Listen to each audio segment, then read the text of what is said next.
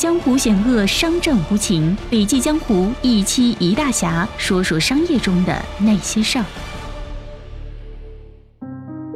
都说一八年是资本寒冬，相信很多人都有切身体会。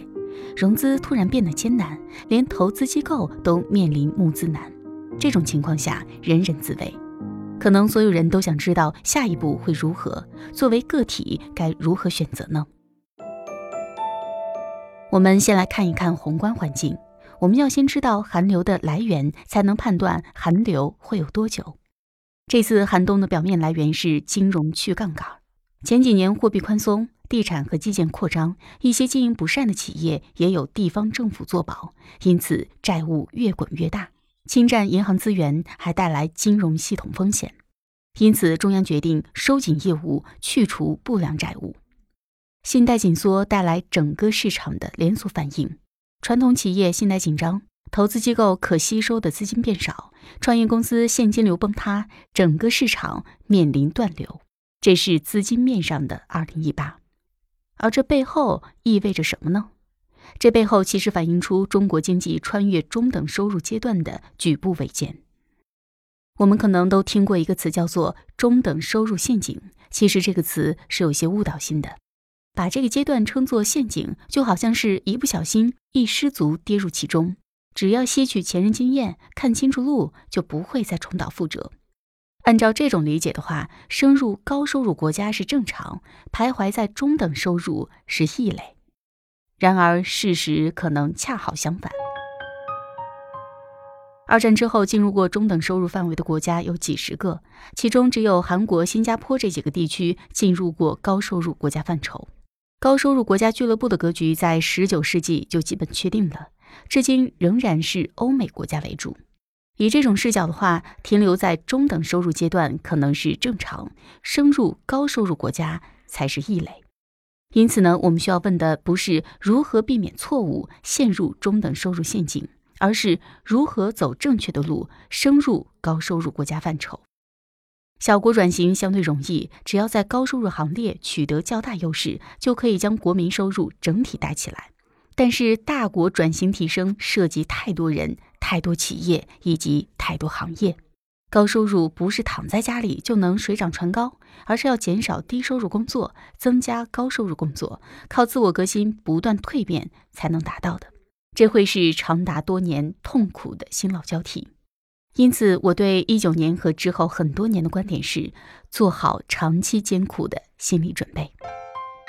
宏观背景是转型升级的困难。那么接下来我们来聊一聊人的故事。宏观背景和我们每个人的生活有什么关系呢？所谓宏观经济，就是从大格局上影响到我们每个人生活的经济。即使不是资本市场猎手，也一定会被宏观经济和资本市场的格局影响。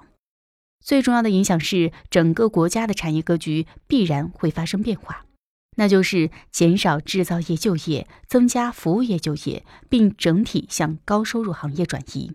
简单推论，一旦中国开始向高收入国家迈进，中国的经济和就业结构一定会相应发生重大调整。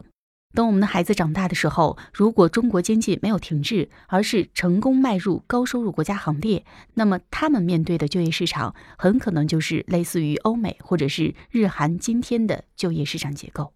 等我们的孩子毕了业，面临的就会是这样的就业格局：高收入工作要求极度专业，比如说法律、医生，或者极度有创造力，比如说研发、设计、娱乐。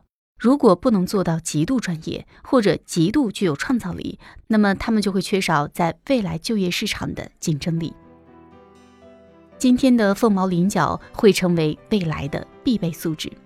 中国经济最大的特色就在于用几十年走完全世界几百年的发展历程，因此各种需求的满足都在一生之内肉眼可见。八十年代最先满足的是人的生理需求。因此，最先发家的也是小商品经济。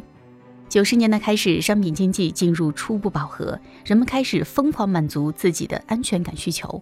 房地产行业经历了鼎盛的二十年。一零年之后，房地产市场进入稳定阶段，多数人都配置了自己居住的房子，经济重心也转向更加具有社交属性的互联网、移动互联网。全球范围的技术发展刚好也是这一阶段的推手。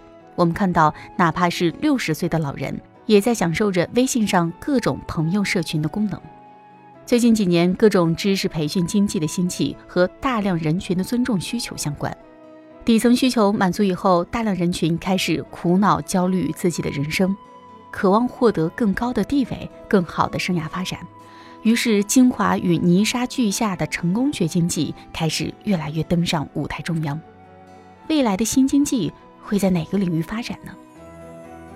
对尊重、成就、地位的追求还将进一步加剧，而与此同时，对于更加纯粹的自我实现的追求也会慢慢的成为主流。而这个阶段就会进入知识和创意经济的时代。那么，对于我们普通人该如何应对呢？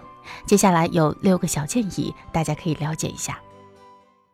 第一条建议是，内心笃定一点，眼光放长远，看清楚大方向，短期就可以不用跟着不明所以的风口跑来跑去，也不需要焦虑和迷茫。